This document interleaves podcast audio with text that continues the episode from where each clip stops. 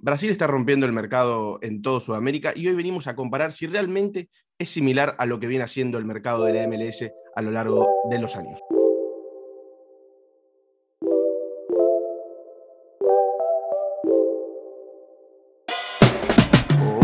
Hola a todas, bienvenidos una vez más al podcast de Lado Fútbol, bienvenidos a una nueva semana, bienvenidos a un nuevo episodio, primer episodio de la segunda temporada de Lado Fútbol del podcast, como yo creo que los que están acá van a saber que estamos en YouTube, adquirimos una nueva plataforma a nuestros contenidos y el podcast lo vamos a dejar para este tipo de contenido más de debate, más de contenidos atemporales, contando historias, contando, teniendo este, este tipo de discusiones como la que vamos a tener hoy, que la verdad que me encanta.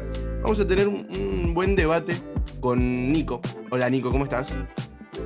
¿Qué tal, Santi? ¿Cómo estás? ¿Todo bien? Buenos días, buenas tardes, buenas noches. Esto es lo bueno, ¿no? De hacer algo que puede ser escuchado en cualquier momento. Hay que prepararse, saludar a todo momento y nada, esperando que salga un muy lindo debate. Como ya vos anunciaste, porque yo quiero que contemos un poco el trasfondo de todo esto, cómo surgió, porque a mí personalmente me gustó mucho. Sí, mira, es así, para que toda la gente sepa, primero de lo que estamos hablando, Brasil, la liga brasileña, va, los equipos de la liga brasileña, justamente en este mercado generaron bastante revuelo porque están cerrando incorporaciones que vienen directamente del mercado europeo. Vamos a poner eh, en contexto algunos jugadores, por ejemplo, Diego Costa es nuevo jugador del Atlético Mineiro, si bien venía de un par de meses eh, de inactividad, que había quedado libre del Atlético Madrid y llegó al equipo brasileño que actualmente está en semifinal de Copa Libertadores. Después, el Flamengo cerró dos jugadores que quizás algunos no los conozcan, son menos conocidos, 25 años cada uno, que son Andreas Pereira, jugador del Manchester United, que viene eh, cedido al Flamengo, y Kennedy, jugador del Chelsea que estuvo a préstamo en muchos equipos. Último equipo en el que estuvo a préstamo es el Granada, el equipo de la Liga Española. Y en estos momentos están hablando, no están cerrados todavía, pero David Luis y William, dos jugadores que yo creo que todos conocerán, David Luis un poco más, pero dos jugadores que estuvieron en el Chelsea, en el Arsenal, están a punto de llegar. David Luis al Flamengo y William, que si tengo bien eh, entendido, va a rescindir el contrato con el Arsenal y se uniría al Corinthians. Bueno, y, acá donde surge la discusión que, dice Nico. Bueno, yo me puse a pensar realmente en qué está pasando, porque acá en Argentina se está diciendo que es por esto que los equipos brasileños están venciendo a los argentinos, por eso que siguen, están predominando en la Copa Libertadores que está en estos momentos, que de los cuatro equipos semifinalistas, tres son brasileños. ¿Qué está pasando? Porque yo creo que los jugadores que están viniendo, no sé si son tan importantes como, a ver, sí son importantes, tienen mucha experiencia, pero ¿a qué vienen realmente al fútbol brasileño? ¿Vienen cuando ya su carrera se está terminando, cuando ya no tienen opciones en el fútbol europeo, o realmente vienen a competir al mejor nivel que pueden competir ellos? Y ahí es donde surge la discusión de la MLS, porque acá en Argentina, a mí no, voy a decir que me hizo enojar, pero sí también me, me puse a pensar en por qué la gente dice, sí, Brasil está rompiendo el mercado, esta es la diferencia que, hay entre el mercado brasileño y el mercado de Latinoamérica, y cuando pasó en la MLS y sigue pasando en la Liga de Estados Unidos, se dice que los jugadores van a retirarse como si fueran a la Liga, a la Liga de China. Y, ahí también es donde entramos a, hablar con Nico, decir, bueno, vamos a discutirlo esto, no vamos a decir nuestras opiniones, si bien yo lo puse en Twitter, armé más o menos un hilo de, de estos jugadores que llegaron al fútbol brasileño, Vamos a discutirlo directamente en un episodio del podcast y es acá donde quiero venir a escuchar tu opinión, Nico. Qué bien que entraste. La verdad, vos ya tenés todo preparado.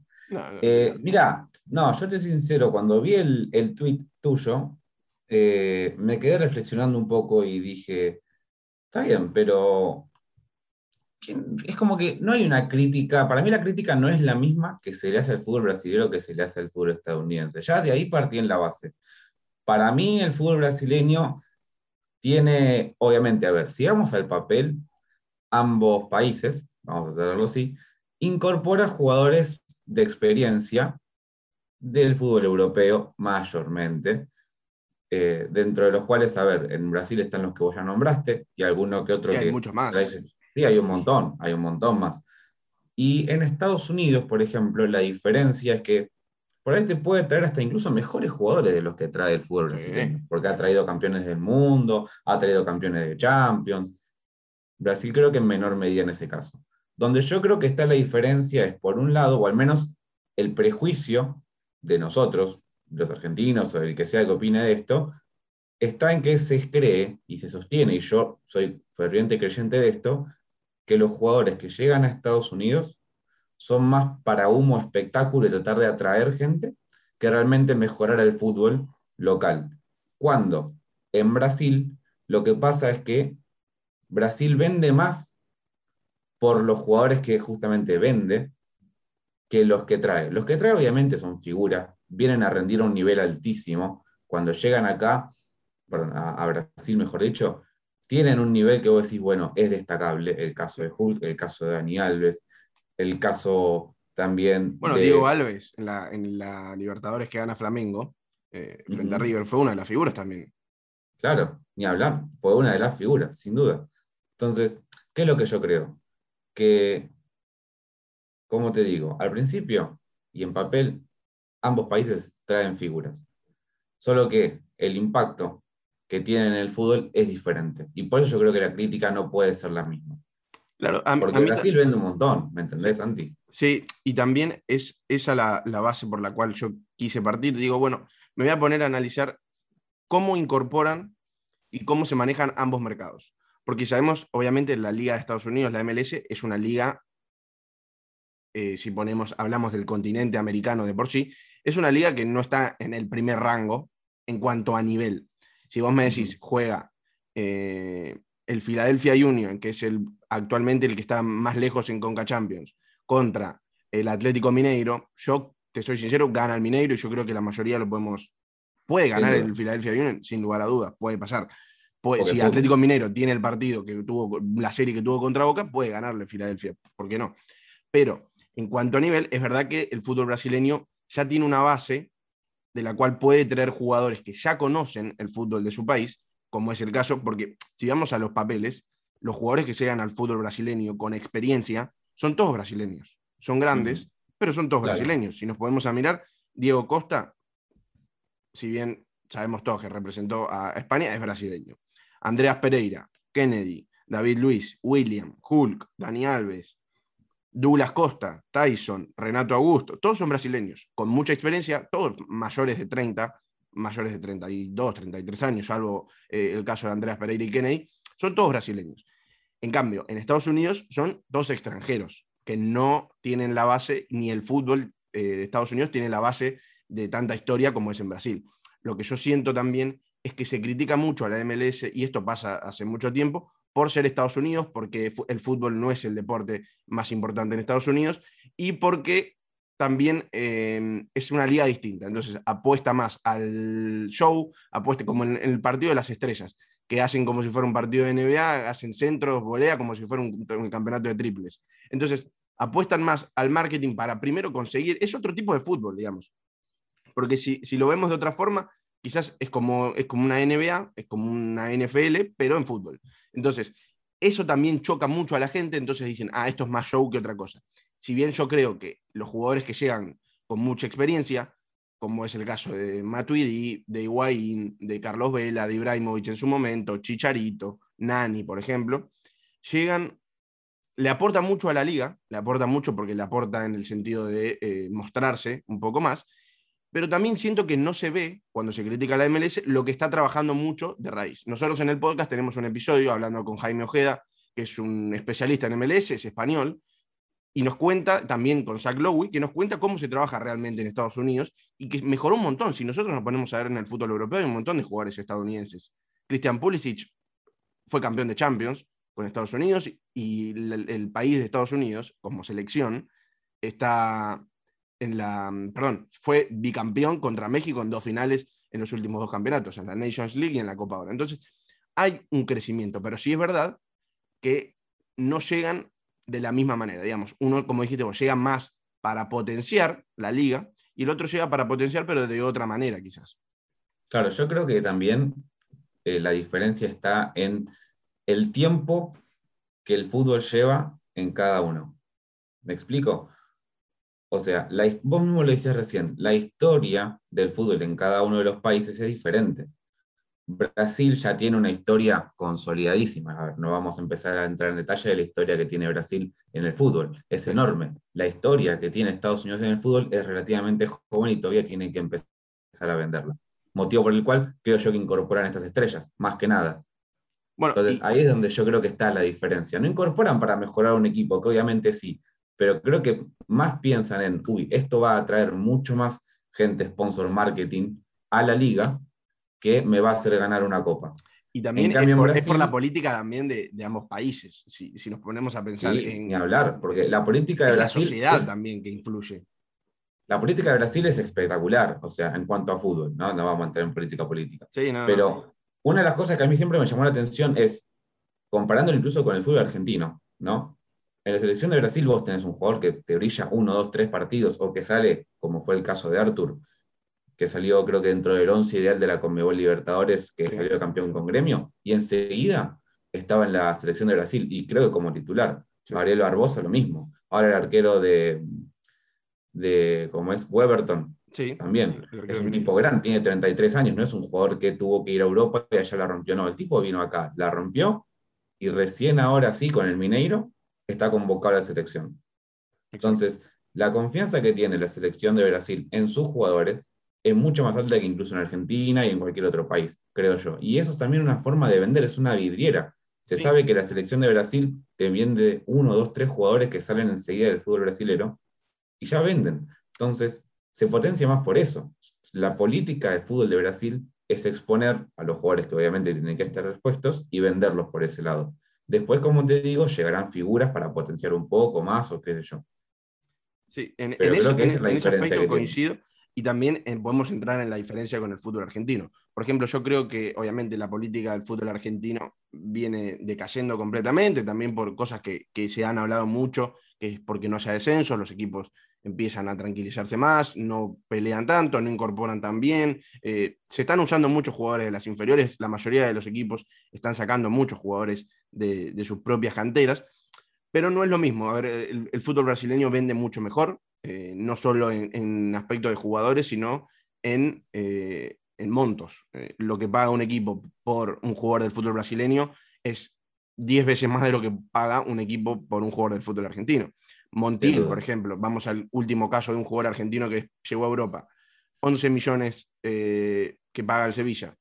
Quizás por un lateral derecho del fútbol brasileño te hubiese pagado 25, 30. Un jugador que ganó la Copa América, ganó la Copa Libertadores, es titular en River, era titular indiscutido de River. Es un jugador con mucho recorrido para la corta edad que tiene. Entonces, vende de, otra forma. Y si también te pones a pensar, y, y yo también estaba pensando, el fútbol argentino trajo jugadores, yo creo que del calibre de los jugadores que están llegando al fútbol brasileño y en mejor eh, mejor estatus, en mejor momento, yo creo. Si tengo tres casos así frescos que, estaba pensando, Carlos Tevez, yo creo que es el más exponente, que bien, llegó de, después de haber jugado una final de Champions con la Juventus en un momento impresionante, y eso ya lo sabemos todos. Yo creo que el caso de Tevez es uno en un millón un jugador que está en, su momento, si no era el momento en el que tuvo en el Manchester United, por ejemplo, pero venía eh, en un nivel impresionante. Venía para mantenerse en Europa, sin duda. Exactamente. Tenía para, y creo que tenía ofertas también para llegar al Atlético Madrid, para el Paris Saint Germain. seguramente sí.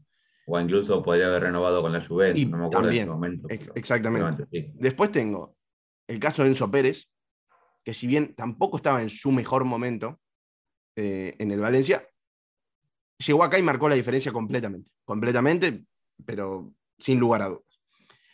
Y otro jugador que tengo yo es Salvio. Salvio es el que en el equipo en el que estaba, quizás es el menor rango de los otros dos que nombré, porque el Benfica está en un escalón por abajo, quizás de la, bueno, de la Juventus seguro, de, mm, del Valencia, depende del momento, depende del momento, pero ponele un poco más parejo, pero es un jugador que realmente marcaba la diferencia, venía de jugar un mundial con la selección argentina, eh, son jugadores que para mí son superiores en cuanto a nivel de lo que demostraban antes de llegar acá que lo que demostraron los jugadores que están llegando al fútbol brasileño. Porque si vamos al caso, Diego Costa venía de un par de meses de inactividad, hace más de dos años que no jugaba un partido completo en Europa. Si bien era un jugador que era un muy buen jugador del fútbol europeo, pero yo creo que, por ejemplo, no estaba a la altura de Tevez, por poner un ejemplo, ni tampoco cerca. Vamos al caso de, por ejemplo, Andreas Pereira y Kennedy, yo creo que no están a la altura de ninguno de los argentinos que vinieron al fútbol, local. Pero bueno, tienen 25 años, veremos qué pasa de cara a su futuro. No tenían lugar en el fútbol europeo. si bien, por ejemplo, Andrés Pereira estuvo préstamo en el Alacho, jugó bastantes partidos, pero tampoco jugaba partidos completos, no era una de las figuras ni mucho menos. David Luis y William venían, con un, venían decayendo de nivel completamente. William, desde que llegó al Arsenal, jugó muy poco. Era un sueldo altísimo para el Arsenal, eran creo 11 millones anuales. Eh, no le convenía, no le cerraba por ningún lado al equipo de Arteta. David Luis también venía eh, decayendo de nivel, si bien jugaba, pero tampoco porque tenía muchos recambios eh, el equipo de Londres. Y después también, a ver, miramos a Dani Alves, bueno, es un jugador de 36 años, volvió a, un club muy importante. Hulk venía de jugar en el fútbol chino. Miranda, que está en el Sao Paulo, también venía de jugar en el fútbol chino y después, antes de pasar después de pasar por Europa. Bueno, Diego Alves lo mencionamos. Felipe Luis yo creo que también es uno de esos casos que vino para potenciar a su equipo, lo, pudo conseguir en aquella final de Copa Libertadores que vencieron a River. Y después tengo otros dos jugadores, como son Ganso, que también pasó por el fútbol europeo, tuvo un paso más corto, es verdad, y, tampoco como más, más, menos conocido, digamos, más, menos trascendente en el fútbol europeo. Y Mariano, el actual eh, lateral derecho del Atlético Mineiro, que fue lateral derecho por mucho tiempo del Sevilla, estuvo en Europa, estuvo en el Galatasaray también, en, bueno, también es en Europa, en Turquía, antes de llegar al Atlético Mineiro. Pero son todos jugadores que tienen 35, 36, 31, 33, 34. Son jugadores muy grandes. Dani Alves tiene 38, perdón, dije 36, tiene 38. Y después hay los Se mantiene muy bien por eso. Se mantiene muy bien. Se mantiene muy bien. Los últimos tres casos que quería mencionar son tres jugadores que también llegaron en este mercado. Por ejemplo, Douglas Costa, que llegó en el medio, en la mitad del mercado, eso fue un, jugador que sorprendió bastante, que vino a gremio proveniente de la Juventus, está a préstamo. Que aparte, Douglas Costa viene con 30 años, es un jugador que acá veríamos viene en actividad, no es que viene para el retiro, independientemente del país que venga. Es un jugador de 30 años que viene a rendir, o sea, está bien. Creo, si no me equivoco, venía jugando bien en el Bayern, el contrato lo tenía igual la Juventus, por eso llega de la Juventus, pero venía jugando bien, venía teniendo minutos y ahora llega al fútbol brasileño y es una joya importante, sin duda. Sí, sí, sí, venía, también venía arrastrando una lesión, creo que, lo tuvo un par de meses afuera, vino a terminar de recuperarse y cuando se ve que volvió y, dijo, bueno, quiero quedarme, fue a gremio para potenciar la, la, estadía en la Copa Sudamericana, que termina quedando afuera, era una de las, de las figuras. Y después tenés a Tyson, eso también es algo que me sorprendió mucho, que venía de jugar muy bien en la Champions de la temporada pasada con el Jack Tardones. 33 años, llega al Inter de Porto Alegre. Y el otro es Renato Augusto, que está, creo que ya está cerrado eh, en el Corinthians. Es un jugador que viene de China, tuvo su paso por el fútbol europeo. En menor medida, no es un jugador tan marketinero, tan conocido. Pero bueno, es un jugador de 33 años también que viene al fútbol, retorna al fútbol. Entonces, también podemos entrar en esa discusión. Yo entiendo que vienen, muchos vienen a potenciar, también hay muchos que no vienen a potenciar, si bien pueden potenciar, no les termina eh, saliendo tan bien como ellos quizás pensaban. Entonces, no sé, hay cosas que me convencen y hay cosas que no. Entonces, yo también lo que quería poner en discusión eh, eh, en este episodio era de la forma en que se juzga al fútbol de Estados Unidos y también pensar en, bueno, lo que hay detrás. Porque si nosotros nos ponemos a pensar y a ver, analizar, ¿qué hace cada uno de los dos mercados? El mercado de Brasil, como dijo Nico, apuesta por el, propio talento, digamos, el talento que sacan de sus propios equipos, las jóvenes promesas brasileñas, mostrarlos y ahí venderlos bien al fútbol europeo, usarlos en la selección, pero duran un, breve tiempo en el fútbol local pero no apuestan por jugadores de otros mercados. No, hay muy pocos, si bien hay argentinos, obviamente, pero no hay tantos. Si analizas un equipo del fútbol brasileño, la mayoría son de fútbol local. Vas al mercado de Estados Unidos y lo que está pasando actualmente, no digo que es lo que pasó siempre, pero lo que está pasando actualmente hace un par de años, por eso es que está creciendo muy de a poco el fútbol de Estados Unidos, es que está apostando por el talento joven de su país, porque invirtieron mucho en las canteras de todos los equipos, en la infraestructura, en que vayan creciendo los jóvenes, apostar por los jóvenes de Estados Unidos barra Canadá, y también apostar por talentos jóvenes de otros países de Sudamérica, porque en este mercado se vio muchos argentinos, brasileños. Brenner era uno de los, una de las figuras del fútbol brasileño, 21 años, que terminó llegando al fútbol de Estados Unidos. Pochettino era uno de los, fue una de las figuras del campeonato pasado del fútbol argentino y terminó llegando a la MLS y así en muchos casos. Por ejemplo, el Austin terminó optando por dos jugadores muy jóvenes del fútbol paraguayo, eh, tres, si no me equivoco. Bueno, apuestan por el fútbol sudamericano joven, por el fútbol local joven, y también vienen a compensar la juventud con jugadores con mucha experiencia, que también le aportan mucho marketing y muchas vistas, digamos, como son Matuidi, Higuaín, eh, Wanyama, el ex jugador del Tottenham, Carlos Vela, Nani, Alexandre Pato, que volvió al Orlando City, Chicharito Hernández y, casos así. Claro, yo creo, Santi, que la diferencia está en esto que vos dijiste al final. Primero que nada, creo que hay un prejuicio establecido en el cual ya se mira con ciertos ojos o no, Exacto. depende del país que sea. Yo creo que hay un prejuicio ya establecido donde se dice, bueno, está bien, el fútbol de Estados Unidos es así, y el de Brasil es así, y el de Argentina es así, y el de China es así. Hay un prejuicio ya establecido con el cual ya se va a juzgar un jugador, por ejemplo, si Higuaín va a Estados Unidos o si Higuaín va a Brasil, el comentario va a ser totalmente diferente. Yo no tengo ninguna duda. Higuaín, por ponerte un nombre. cualquiera. y si Dani Alves fuese a Estados Unidos, el comentario sería totalmente diferente. Exactamente. Exacto. Entonces, el prejuicio yo igual soy consciente de eso y creo que, que, para esto hay que dejarlo de lado. Pero también está en lo que vos dijiste, que es lo otro que se piensa, que yo no tengo problema, como espectador incluso, que Estados Unidos traiga figuras. Beckham, Higuaín, Henry, Matuidi, Rooney, Rafa Márquez, Nani, Zlatan, Schensteiger, Gerard Pato y Lampard. Son algunos, nada más, algunos de los que llegaron, como por ahí más de renombre. Creo que no me quedó ninguno afuera. Saqué a los mexicanos porque yo lo consideré casi, bueno, igual está Rafa Márquez, pero no puse el Chicharito, por ejemplo, no puse a Carlos Vela, porque creo que... Es un mercado más... claro, es un mercado más eh, cercano, es como... No hay un ejemplo acá en Latinoamérica, no pasa con Argentina y Uruguay, por ejemplo, no pasa con Argentina y Chile, este, pero sentí como que era muy parecido. ¿Y qué es lo que tiene, al menos a mí como espectador? Que digo, yo no tengo problema que traigas todas estas figuras, que dentro de los que te nombré, 12 jugadores, nada más hay 8 títulos y repartidos en dos jugadores. O sea, lo que a mí por ahí me da como cierto juicio encima es, está bien, tráelos, pero no vas a potenciar el fútbol que vos tenés.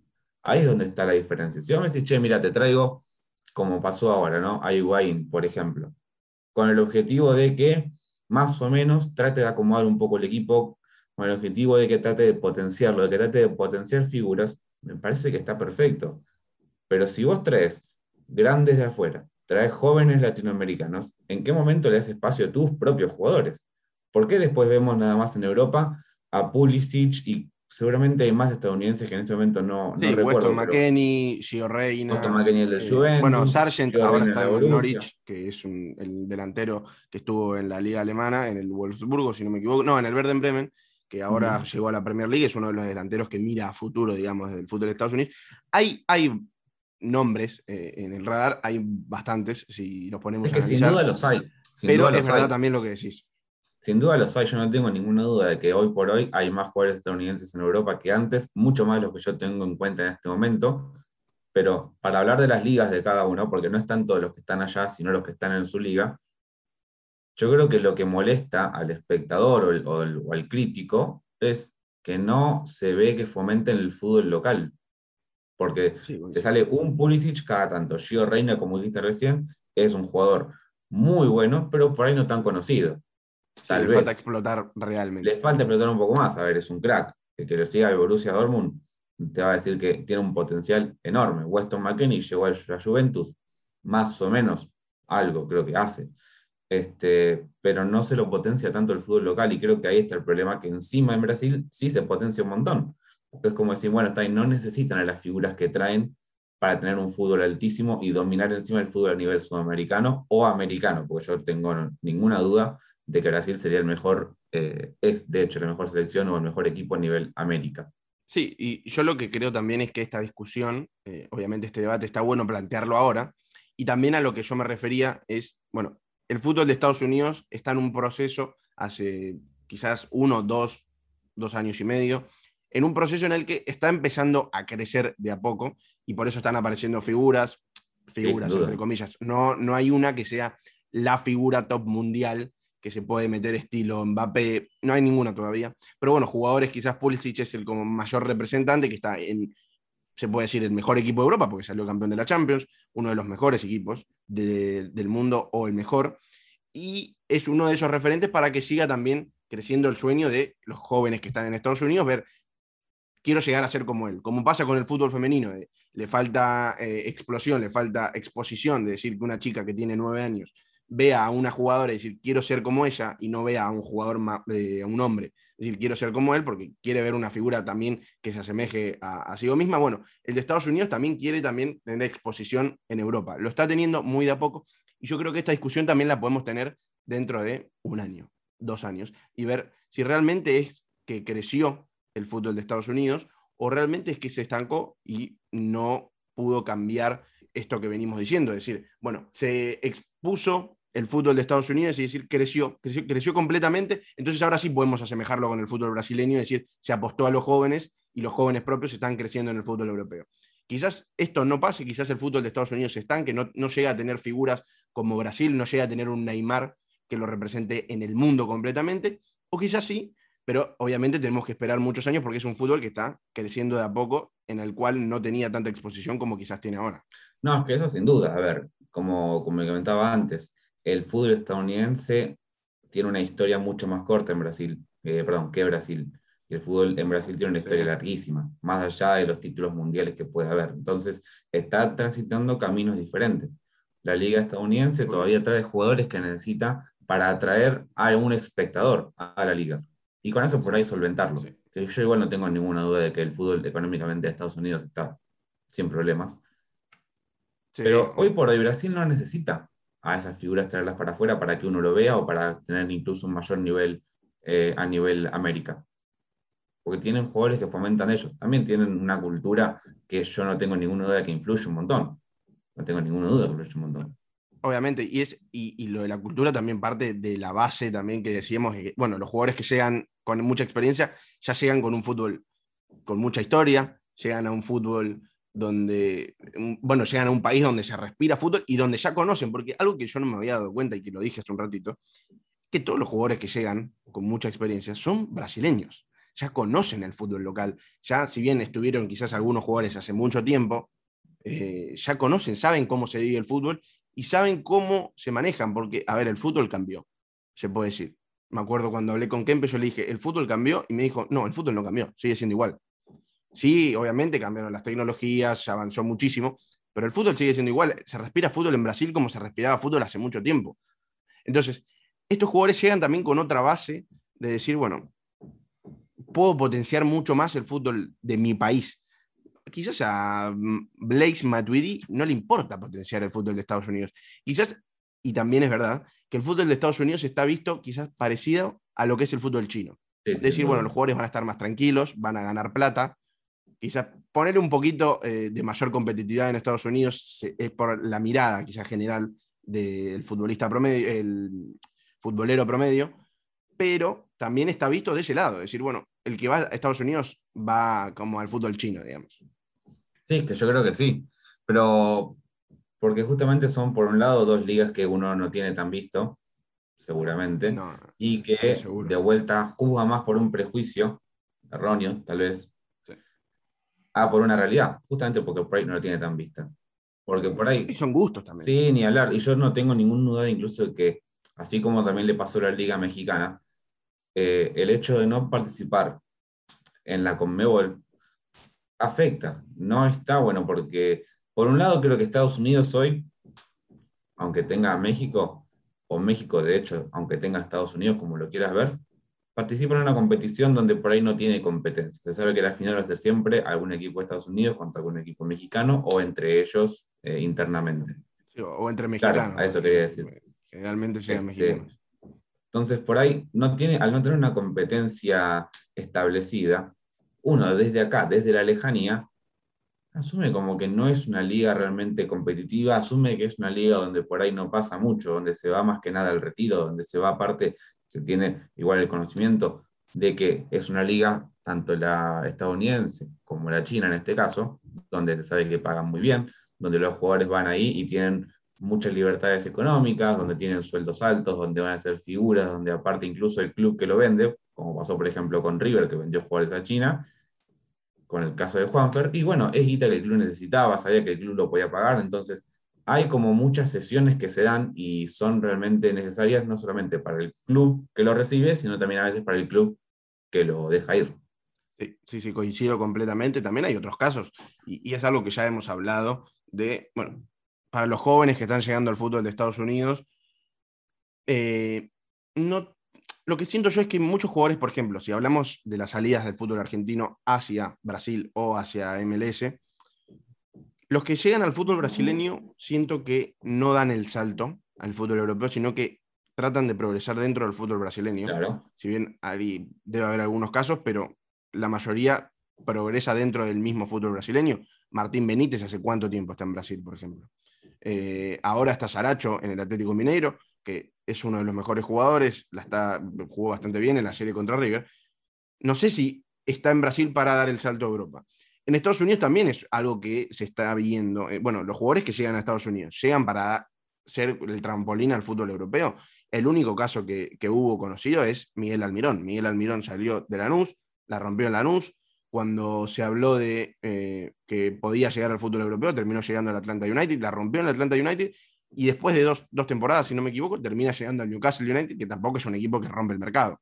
Entonces, por ejemplo, un caso como el de Barco, el ex jugador Independiente, un jugador muy joven que decíamos tiene futuro europeo y termina cayendo en el mercado de Estados Unidos y todavía no pudo explotar para llegar a Europa. Caso de casi se da lo de Tiago Almada, que seguramente se en diciembre, también al mercado de Estados Unidos. Entonces, ¿de qué manera llegan a los dos mercados? ¿De qué manera los jugadores que salen de nuestro país llegan a Estados Unidos? ¿De qué manera llegan al mercado de Brasil?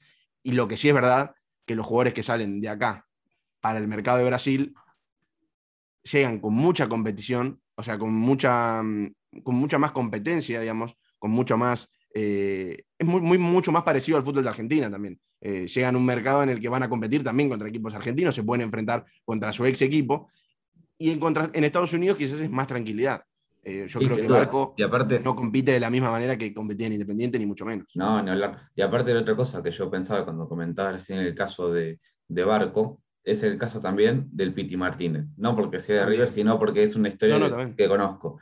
El Piti, por ejemplo, y por ahí es el caso de Barco, a eso quería llegar, no tiene pasaporte comunitario europeo. Entonces, que por ahí también es lo que le pasó al Mirón.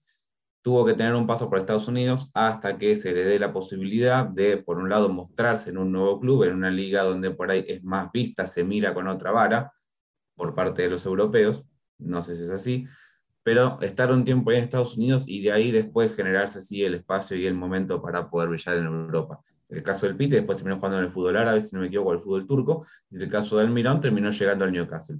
Entonces, también este trampolín de la liga estadounidense no es solamente para eh, beneficiar obviamente a la liga, sino también puede ser como un interín, un parate donde el jugador tenga que... Una transición. Claro, para, para volver a revalorizarse y hablarle a un, juego, a un, a un equipo europeo diciendo, che, mira, hice esto acá, hice esto acá, y generar motivos para que después el europeo pague lo que vendría a ser por un jugador extranjero, que también tienen ciertos cupos como acá tenemos por los extranjeros. Exactamente, y también lo que pensé recién es que los jugadores argentinos o los jugadores extranjeros que llegan al fútbol brasileño, como lo dije antes, no se venden al fútbol europeo, la mayoría. Son más al, club brasileño lo que le importa, o al fútbol brasileño lo que le importa es exportar jugadores locales propios. No le importa potenciar al argentino para venderlo por 20 millones. Ellos prefieren vender a Kaiki, un jugador de 17 años que estaba rompiéndolo en Fluminense, le interesa venderlo al Grupo City, no le interesa comprar a Saracho para venderlo en 30 millones, le interesa comprar a Saracho porque estaba rindiendo bien en Racing y quiere potenciar su equipo para la Copa Libertadores. Son, mercados distintos y también ahí es donde entramos en esa discusión. En algunos puntos yo estoy de acuerdo en que quizás es más parecido, pero en otros es verdad también que está la diferencia en, bueno, vamos a potenciar más para ganar la Copa Libertadores. El fútbol de Estados Unidos lo que quiere es actualmente poder pelear para meter un poco más de equipos en las fases finales de la Conca Champions. De los cuatro semifinalistas, uno es de Estados Unidos, tres de México donde en cuartos de final había cinco, cuatro quedaron afuera. El único que quedó es otro que se enfrentó con un estadounidense, así que uno iba a quedar. Entonces, el interés de la MLS es meter más. El interés del Brasileirao es salir campeón de la Copa Libertadores, seguir ganando Copa Libertadores. Que hasta incluso con todo, lo que, con todo lo que vale la Libertadores en, Sudamérica, a ellos les rinde mucho más económicamente ganar el torneo local. sí.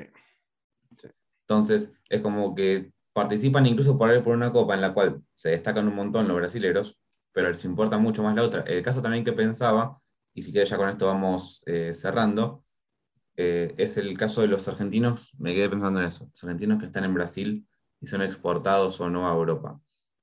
El único que se me viene a la cabeza que haya sido vendido recientemente y no fue a Europa fue Lucas Prato. Que el tipo después incluso terminó yendo a Europa hasta en otro momento de su carrera y no le terminó yendo bien. Entonces terminó después volviendo al fútbol local. Entonces, está bien, tuvo un paso por River, Brasil lo vendió a Argentina y Argentina lo vendió a Europa, para hacerlo muy rápidamente, pero no tuvo un salto de Brasil a Europa directamente. Y no hay muchos jugadores que están así. No, por eso te digo, eh, eh, es, es cierto. son otras expectativas y otras políticas. Eh, por ejemplo, Nacho Fernández. Yo no creo que Nacho Fernández se haya ido de River Atlético Mineiro para llegar a Europa. No, no, yo no creo.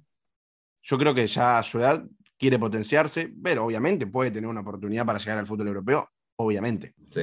Eh, pero no creo que en su cabeza haya tenido la posibilidad de decir, bueno, yo quiero llegar al mercado europeo, entonces me voy a ir al Atlético Mineiro, que lo siento, porque yo creo que puede tener muchas más posibilidades para llegar al mercado europeo jugando en River de la forma en la que estaba, que quizás en Atlético Minero, que recién ahora está repuntando su nivel y siendo uno de los candidatos a ganar la, Copa Libertadores. Sí, pero el caso de Saracho yo creo que es distinto. Saracho creo que tiene mucha más chance de llegar a Europa en el Mineiro que en Racing.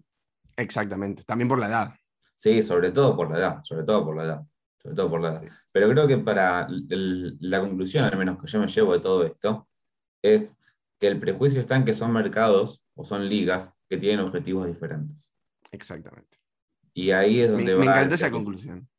Me encantó esa conclusión porque la sacamos acá. No es algo que yo venía pensando desde antes y, esto también se da y por eso también quisimos hacerlo dentro del programa, dentro de un podcast, para que lo puedas ir escuchando. Me, gusta, me gusta hablar a una sola persona. Lo puedas, lo puedas, para que lo puedan ir escuchando en cualquier momento, si están en el auto, si están trabajando, en cualquier momento del día, en cualquier momento de la semana, eh, sea la mañana, la tarde, la noche, como exactamente, como me dice Nico por el chat privado, te juro que pensé en eso, eh, por un profesor, por un profesor que tenemos que habla así en, particular. Eh, para vos, para vos que estás pensando. Somos 30 de repente, pero eh, le habla a uno en particular. habla a una sola persona. Hay mucha gente que habla así. Bueno, para que lo puedan ir escuchando en cualquier momento y es una discusión que está buena, que quizás tienen muchas personas o a otros no les había surgido y se pusieron a pensar y decir, bueno, estoy a favor de tal, estoy a favor de tal. Lo que nosotros vinimos es a debatir, no venimos a discutir, sino nosotros planteamos nuestras ideas y llegamos a, una idea y una conclusión en común, es que los dos, las dos, los dos países, primero que son países diferentes, ya de por sí la política de, Estados Unidos es, es, un país mucho más capitalista, le interesa vender, eh, venderse a nivel mundial, y Brasil, fútbol. Brasil es más fútbol que Estados Unidos. Entonces, llegar a ese bien común, decir, bueno, Brasil quiere salir campeón de la Liga Continental. Estados Unidos quiere meter más equipos en, en las fases finales. Entonces ahí también es donde podemos entrar a, esa conclusión. Y yo creo que, como dije antes, esta misma discusión la podemos tener en un par de años, a ver si realmente progresó eh, el fútbol de Estados Unidos y ver si realmente se puede acomodar y asimilar un poco al mercado de Brasil, o si realmente no progresó y Brasil sigue siendo, eh, teniendo una política de fichajes mucho más eh, grande e importante que la de Estados Unidos. Así que yo creo que con lo de hoy podemos cerrar absolutamente esta discusión, Nino. Yo comparto, comparto y creo que está, ya está muy bueno el cierre. En este momento, viste, uno no sabe qué agregar a algo que ya está para poner un golpecito de oro. Porque la verdad que lo llevamos muy bien, la verdad terminamos muy bien. Tu conclusión final fue 10 puntos. Basta, basta que me haces hacer sonrojar. Te voy a pedir, eh, por favor, que te controles. no, yo lo que creo es que me quedé pensando otra reflexión similar. Estados Unidos vende el producto y Brasil sus productos. Exacto. Va por ahí. Exacto. Va por ahí. Exactamente. Pero nada. ¿Qué tipo? Eh, muchas gracias. El conclusiones. El conclusiones. el conclusiones. Vos sos el dato, soy el conclusiones. Nada, antes que nada, Santi, gracias, obviamente, por, por, la invitación. Me parece que es un debate muy bueno. Me gusta mucho este tipo de, de, programas, de charlas, donde de hecho justamente esto yo no lo tomé ni como un debate ni como un programa, lo tomé como una charla entre dos, entre dos amigos, se puede decir, creo que a esta altura ya podemos estar en ese, ese rango, donde realmente nos pusimos a hablar de fútbol como quien podría estar tomando un café y escuchando una charla de fondo, creo que va por ahí. Creo que esto es una charla de fútbol y es lo que a mí por ahí más me gusta hacer en muchos casos, y así que te agradezco porque aparte fue un tema muy interesante del cual en parte no estaba tan informado, en parte sí, y esta conversación así de a dos solamente dio mucho fruto y nuevamente te agradezco. Y, también lo bueno, yo te agradezco a vos eh, por, haberte, haber sido parte de este gran debate, es que como dijiste vos, es una charla que puede tener cualquier persona en cualquier momento del día, que quizás muchos no se habían puesto a pensar y decir, bueno, che, el mercado de Brasil está trayendo estos jugadores, pasa algo parecido en Estados Unidos, a algunos les parece que Estados Unidos es una liga muy menor, otros quizás no saben cómo se maneja la política del fútbol de Estados Unidos y quizás se critica mucho por eso, lo que hablábamos con Nico, del prejuicio. Y nosotros, para los que quieran informarse un poco más de la MLS, tenemos dos episodios hablando de cómo se está manejando el fútbol en Estados Unidos, cómo está progresando, cómo se está mirando a futuro, que son una entrevista con Zach Lowe y otra con Jaime Ojeda, contándonos desde su punto de vista, viviendo en Estados Unidos, qué está pasando, cómo se maneja. Así que yo creo que podemos dejarlo acá. Espero que les haya gustado, espero que nos puedan seguir en todas nuestras redes sociales en Instagram, arroba lado fútbol bajo, en YouTube, lado fútbol, que estamos subiendo contenido más de actualidad. Acá vamos a tener contenido de así debates, algo más histórico, eh, historias de tal jugador, de tales equipos. Vamos a ir trayendo contenido toda la semana, seguramente, ahora más a menudo. Y bueno, nos pueden, se pueden seguir en nuestro canal de Spotify, Apple Podcast, Google Podcast, el que más les guste. Y nos vemos la próxima. Hasta la próxima. Chau, chau.